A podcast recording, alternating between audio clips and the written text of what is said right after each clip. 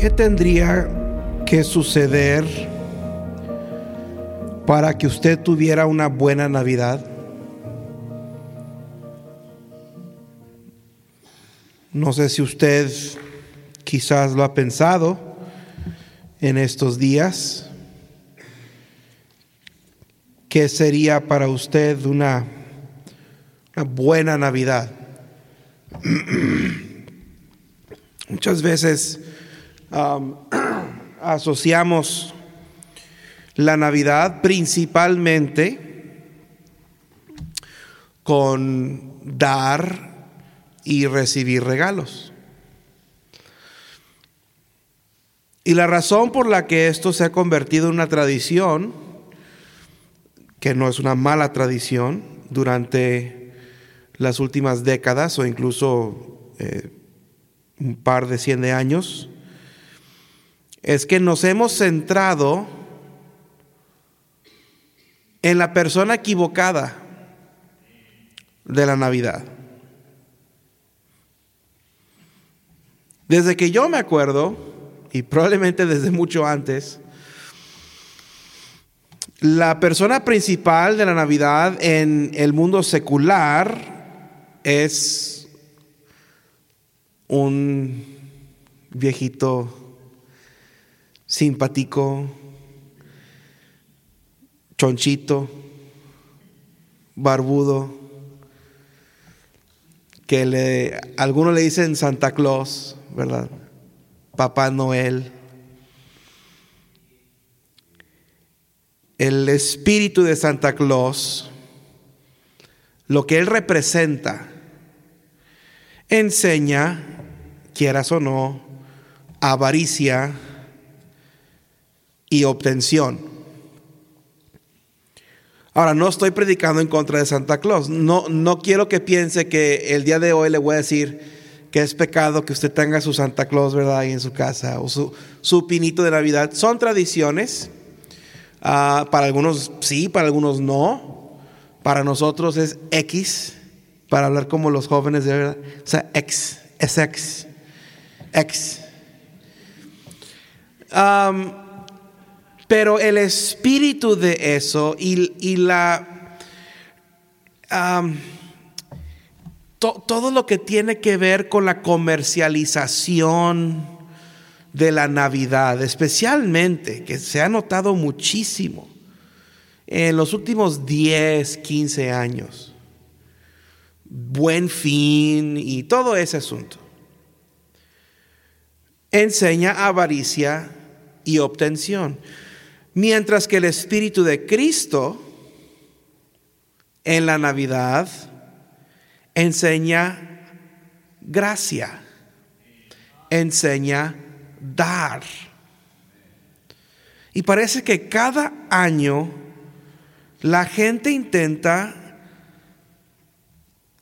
obtener más y más durante la Navidad o dar más y más. No es malo, no es pecado. Yo creo que no es pecado dar regalos en Navidad. Pero llega a haber un espíritu de competitividad o competitividad. Yo a ti te voy a dar el mejor regalo y si no, pues yo pierdo. Y de eso no se trata la Navidad. En el Nuevo Testamento, el, regalo, o se usa en el versículo 11 la palabra presentes, dones, se usa de dos maneras básicas, tiene dos significados básicos. Uno es sacrificio, ofrenda, otro es, otro tiene que ver con los dones del Espíritu, los dones espirituales. Pero una de las, uno de los significados de un presente, como se usa aquí, o un regalo, o hasta un don, se refiere al sacrificio, se requiere a algo que se da. Si nuestra razón de dar es poder presentar un sacrificio al Señor o una ofrenda al Señor, es, ese motivo es, lo, es el correcto. Ese espíritu es el correcto. Si es un sacrificio para Dios, eso es agradable a Dios.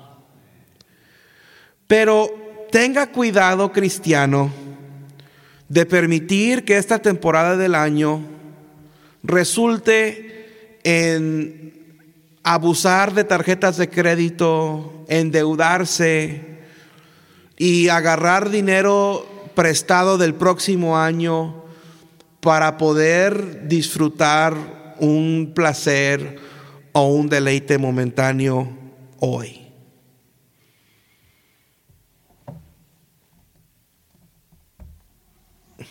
Un regalo se debe dar por amor. Y si algo sabemos de Dios, es que su amor es lo que provoca o lo que provocó que Él nos diera al Señor Jesús. Porque de tal manera amó Dios al mundo que ha dado a su Hijo unigénito para que todo aquel que en él cree no se pierda, mas tenga vida eterna. Hechos 2.38, Pedro les dijo, arrepentíos y bautícese cada uno de vosotros en el nombre de Jesucristo para perdón de los pecados y recibiréis el don, el regalo del Espíritu Santo. La paga del pecado es muerte, mas la dádiva de Dios es vida eterna en Cristo Jesús, Señor nuestro.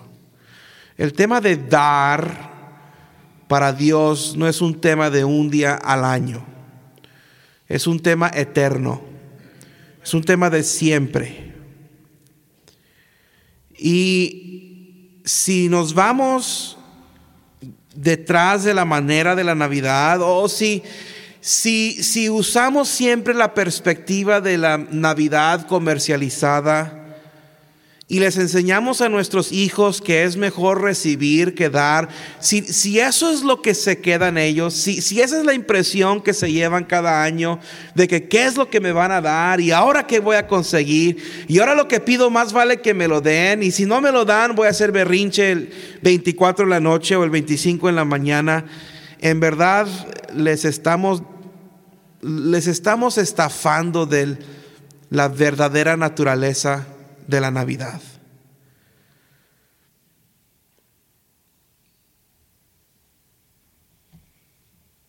Nuestra, nuestro objetivo en el tiempo de la Navidad debería ser enseñarle a nuestros hijos a ser agradecidos.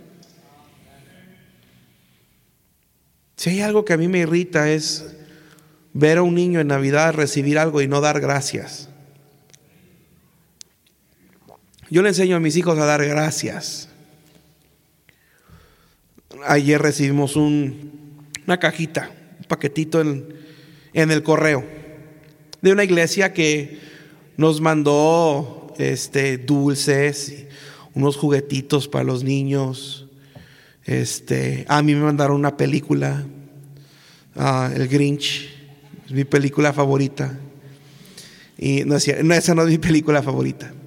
No les voy a decir cuál es mi película favorita, porque luego me correría, ya no sería el pastor. Pero me acuerdo de mi película favorita cuando estoy comiendo nachos y cuando son libres. Ah, pero Pero recibimos esa caja y en lugar de nada más desastrarla y abrirla y romperla y tengan todos, y a mí me qué me tocó, sentamos a los niños y les dijimos, esta caja viene de unos hermanos, viene de una iglesia, los grabé abriéndolo, disfrutándolo y luego les dije cuando terminamos, ¿qué se dice? Gracias, todos dijeron, gracias. Deberíamos enseñarle a nuestros hijos a ser agradecidos. Si algo les vamos a enseñar en esta temporada es ser agradecidos. ¿Cuál es el tema principal de la Navidad? El tema principal de la Navidad no es recibir, es dar. Es dar. Primero debemos de darnos nosotros mismos al Señor. Dios nos ha dado nuestra salvación. Debemos de darnos a nuestra salvación. Debemos de ocuparnos en nuestra salvación. Debemos de darnos al servicio a Dios. Hacer todo lo que Él nos mande. Y debemos de darle todo a Dios, sin reservas. Darle todo. No, y no darle las sobras. Muchos cristianos se olvidan de su diezmo y ofrenda misionera promesa de fe en esta temporada. Porque están tan enfocados, tan consumidos con o conseguir lo que ellos quieren o cumplir con alguna presión de parte de la familia de darles y de proveerles la Navidad que ellos se merecen o la que se esperan. Y a Dios le dejamos las obras. Dijo, le dejan las obras. Debemos de darle lo mejor a Dios. Los mejores años de nuestras vidas. Los primeros frutos del todo que tenemos. Dar nuestra vida. ¿Sabe que dar en, en realidad, dar nuestra vida, debería de cambiar nuestra vida. Si tú en verdad das tu vida a Dios, tu vida tiene que cambiar de alguna manera. Daniel y Megan han dado su vida a Dios. Sus vidas eh, han cambiado y van a seguir cambiando. Si tú puedes vivir tu vida hoy sin notar ningún cambio a como vivías hace un año, tú no diste tu vida a Dios este año. A eso se refiere Romanos 12, cuando habla del sacrificio, que debemos de presentarnos en sacrificio vivo, santo, agradable a Dios. ¿Por qué siempre evitamos el, el sacrificio? Siempre, en, palabra o en pensamiento, evitamos el sacrificio. No queremos sacrificar. nadie quiere sacrificar. Pero lo evitamos porque el, el sacrificio requiere que perdamos algo. El sacrificio infiere incomodidad. El sacrificio sugiere dolor. Y por eso lo evitamos. Pero, pero de eso se trata la vida cristiana. Se trata de sacrificio. De ahí viene nuestra vida cristiana. Viene del sacrificio del Hijo de Dios. Eso es lo que nos ha dado el privilegio de ser cristianos. El sacrificio del Señor Jesús a nosotros nos dio la gracia y la bendición de ser salvos. Nuestra vida cristiana nació en sacrificio. Y si en verdad damos, el dar nos va a afectar. Dar como Dios quiere que demos afectará la manera en que vivimos. Y si no afecta la manera en que vivimos, no estamos dando como Dios quiere que demos. Si usted puede dar a Dios sin decir, híjole, bueno, ahí, va, Señor, esto es para ti, qué bueno, y lo doy con gozo y lo doy con alegría, pero Señor, te lo voy a dar, pero me, vas a tener que ayudar, vas a tener que suplirme. Si, si, tú puedes dar y decir, a ver, eh, sí, ahí le va.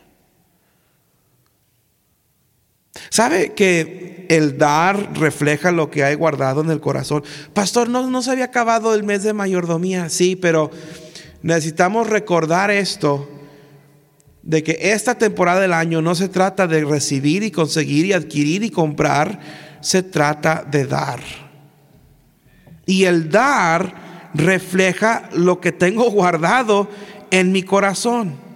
Cuando gastamos más y hacemos un mayor sacrificio por la familia y por los amigos que por el Señor Jesucristo, estamos diciendo que en nuestro corazón no amamos al Señor Jesús con todo nuestro corazón, con toda nuestra mente, eh, mente, con toda nuestra alma y con todas nuestras fuerzas. ¿Cuál es el primer y grande mandamiento?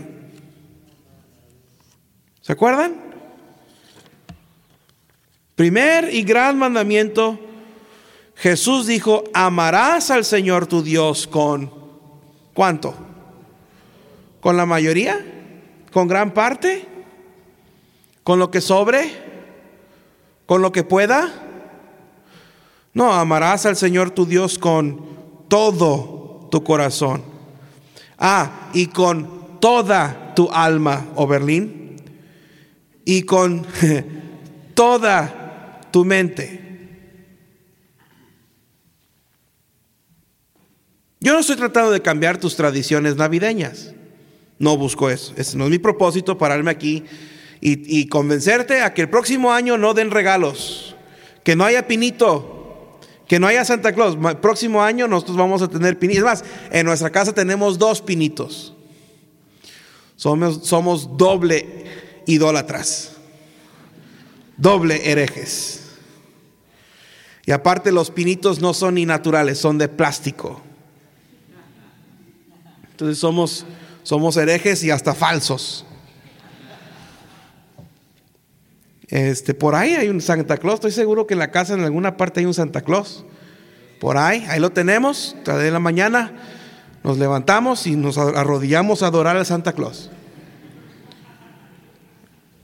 Yo no estoy tratando de cambiar su, y, es, miren, le voy a decir algo. Esos hermanos que no, que la Navidad es del diablo y es, son costumbres que vienen de los tiempos cuando la gente adoraba los pinos y luego el sol y luego que el 21 de diciembre, que no sé qué, y, que, y, luego esa gente que mataban a los bebés y no sé qué tanto.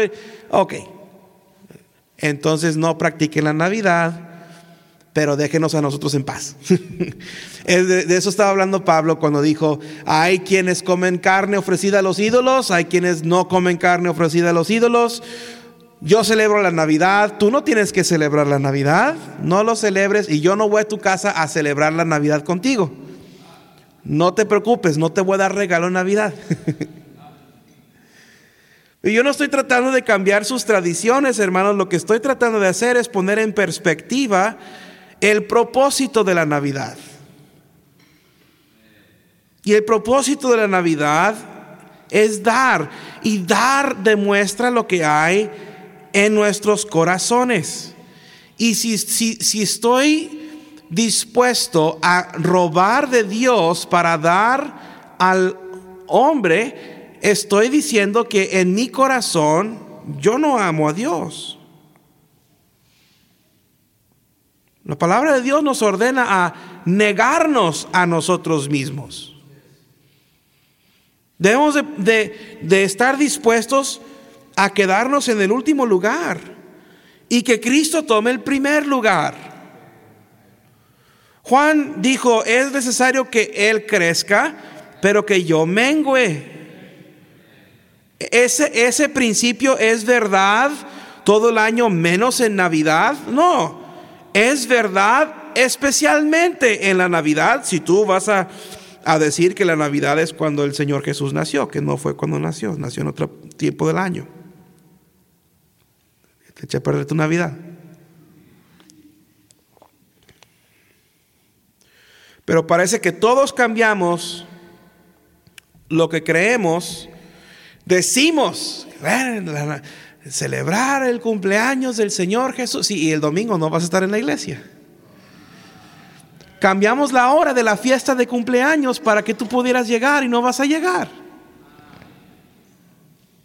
Lo acomodamos para hacértela más fácil y, y te va a sacar tirado. ¿Sabe a qué se le dice eso, hermano? Se le dice eh, no le voy a decir porque luego se va a sentir mal. Pero empieza con I y termina con hipocresía.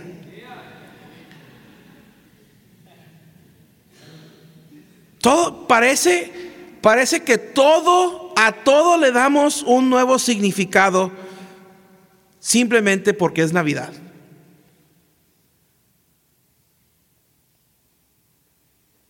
¿Qué sucede cuando llegan los magos con el Señor Jesús? Llegan sin esperar nada a cambio. Y un regalo, un don se da sin esperar nada a cambio. Todo lo que le damos a Dios debemos de dárselo sin esperar que nos regrese nada. Bueno, yo no merezco que Dios me dé nada. No merecí mi salvación, no merezco la palabra que Él me ha dado, no merezco la iglesia que Él me ha dado, no merezco la familia que Él me ha dado, no merezco el, aire que respiro.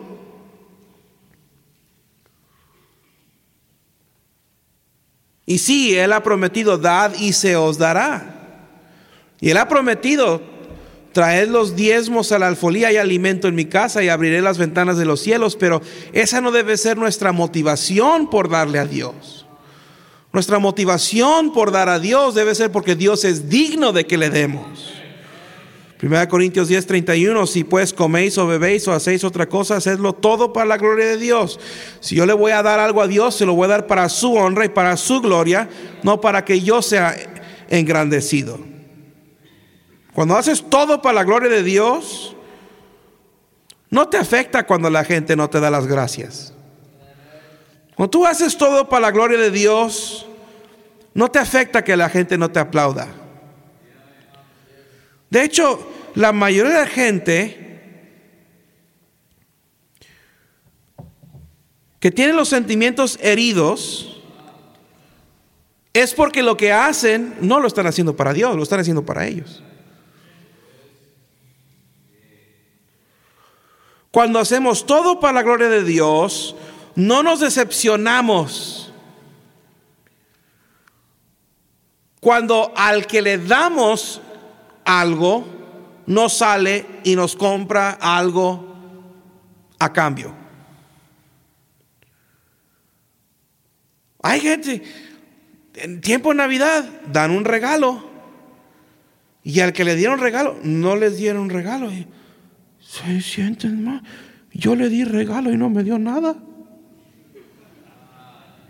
Yo le llevé, le llevé unos tamales a su casa. Y ni, me invitó un vaso de agua. Le compré una bufanda. Y ni las gracias me dio. Una persona que da esperando recibir algo a cambio, no está dando. Eso no es dar. ¿Sabe? Cuando Dios nos dio a su Hijo Jesucristo, Él sabía que no podíamos darle nada a cambio. Eso es dar. ¿Sabe que cuando hacemos las cosas para la gloria de Dios, recibir regalos y reconocimiento no tiene importancia para nosotros?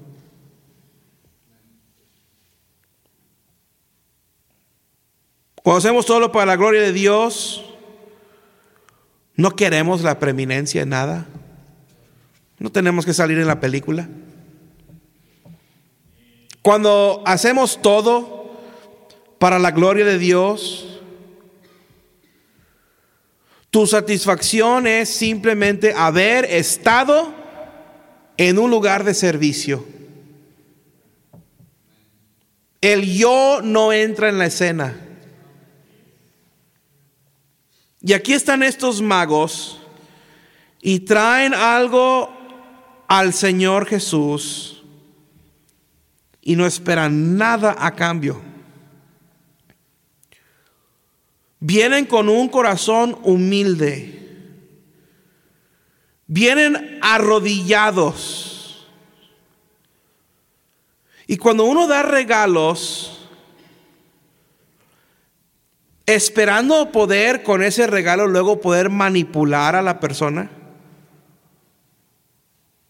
está cometiendo fraude. Cuando alguien, cuando alguien le da algo a una persona sabiendo que por habérselo dado, esa persona va a sentir una deuda, va a sentir, ahora me debes, me debes un favor. Acuérdate lo que yo hice por ti. Acuérdate lo que yo te di. No seas malo. Todos conocemos gente así, ¿verdad? Gente sin vergüenza. Yo siempre te doy, tú nunca me das nada.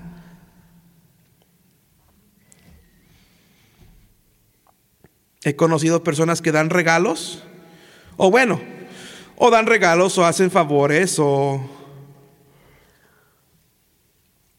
Y lo hacen pensando que van a recibir algo más. Eso es perverso. Nuestros pensamientos en el tiempo de Navidad no deben de estar en qué es lo que voy a recibir. Lo último que debo de pensar es, ¿y qué me van a regalar a mí? A, mí que me... Ah, viejo, aquí está la lista de lo que quiero que me regales de Navidad. Más vale que me lo cumplas. Pobre tu viejo, está todo gastado, no tiene nada. Y tú a él pidiendo, exigiéndole, acuérdate el sartén que vimos en Coppel, que no se le pegan los huevos.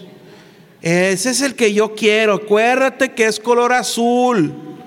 No me traigas sartén negro, tráeme sartén azul. Sí, tráele el azul para que tú lo puedas ver cuando te lo aviente. Ese amén estuvo muy fuerte, hermano Carlos. Muy fuerte ese amén. Como que fue uno de esos amenes que no era para mí, era para alguien más. Amén, está pegando. Dígale, pastor. Aquí la tengo a un lado. Lo malo es que son los únicos en toda la banca. Nuestros pensamientos deberían de ser, ok, ¿qué es, qué es lo que mi esposa quiere? ¿Qué es lo que mis hijos quieren? A ver, ¿quién hay? Me, dieron mi aguinaldo, tengo un poquito más de dinero. ¿A quién puedo bendecir? ¿A quién puedo ayudar? Esa debe ser nuestra perspectiva. Es tiempo de Navidad, es tiempo de dar. ¿A qué familia necesitada le puedo ser de bendición? ¿A qué niño de la ruta le puedo llevar algo sin que lo espere? ¿A qué misionero le puedo poner unos billetes en la mano? Amén, hermana Megan. Amén. Perdón. Amén, hermana Lupita. Es que si empiezo hay como 20 misioneros aquí.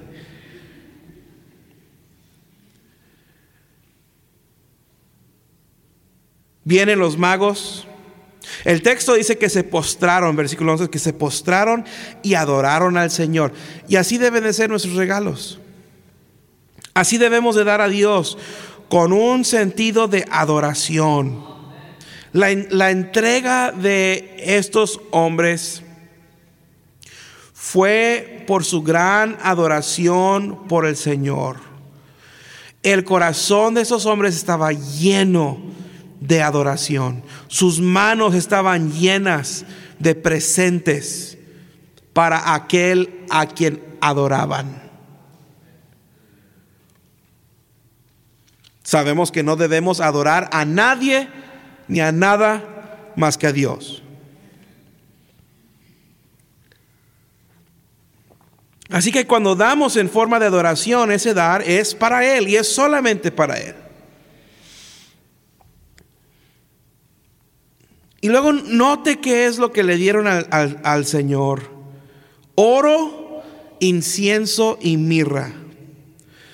No me voy a meter en mucho detalle en estas cosas, nada más comentar que el, el, oro es el tributo que se le da a un rey.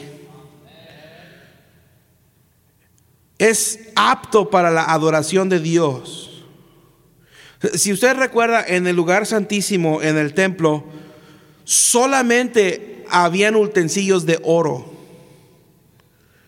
Y a propósito también, el oro hasta hoy, hasta hoy en día, es una moneda universal. Puedes ir a cualquier país del mundo y si tienes oro, te lo valen. Eso simboliza que el Señor Jesús es el creador y el dueño de todas las cosas. Nuestras ofrendas en Navidad deben ser ofrendas al Señor. Me pregunto cuántos cristianos han considerado, aparte de los regalos que se van a dar el 24 a sus familiares, a sus amigos, a sus seres queridos. El 25 vamos a ir a la iglesia y al Señor Jesús le vamos a traer nuestra ofrenda. Muchos decimos amén. Pero la pregunta es que si en verdad se le había ocurrido.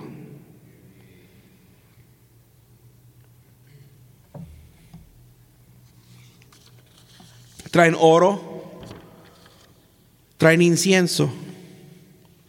El incienso es un tipo de la oración, de la alabanza. Dice que, que la oración es un olor fragante a Dios. Ellos reconocían que estaban en la presencia de Dios.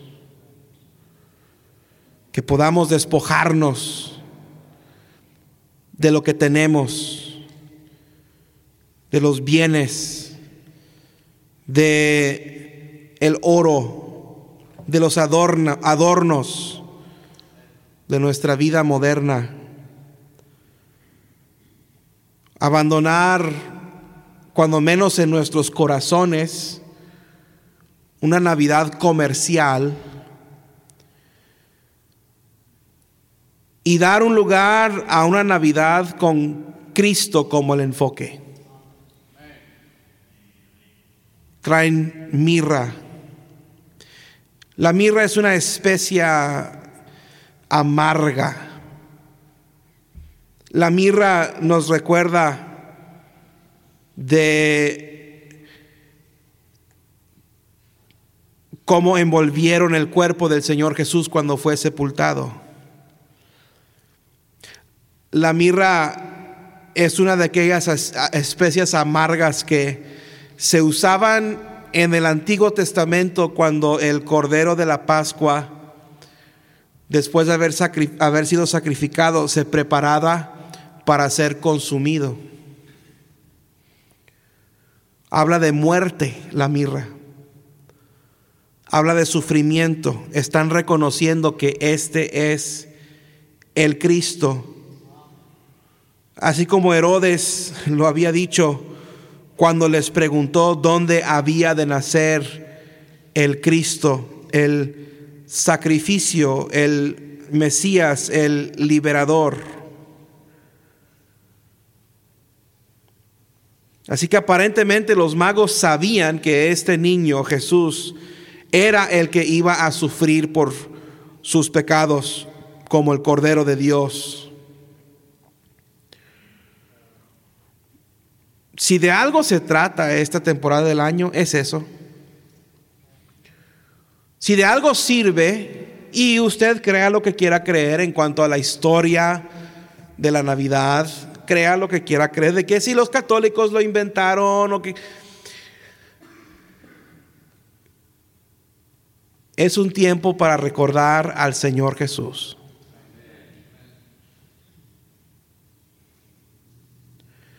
Yo espero que este tiempo de Navidad sea un tiempo en que demos y demos y demos y demos a nuestro Señor, a nuestro Salvador.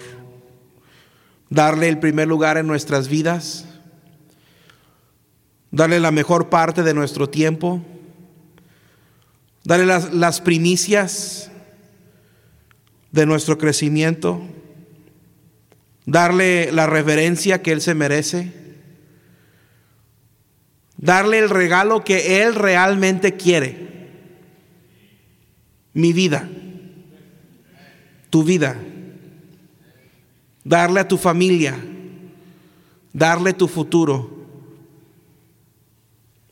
Ya en estos días se empieza a oír y feliz año nuevo. Y feliz año nuevo. En unos días muchos de nosotros, yo lo hago cada año, vamos a fijar propósitos de año nuevo. Yo estoy emocionado por mis propósitos de año nuevo. Ninguno de ellos tiene que ver con bajar de peso.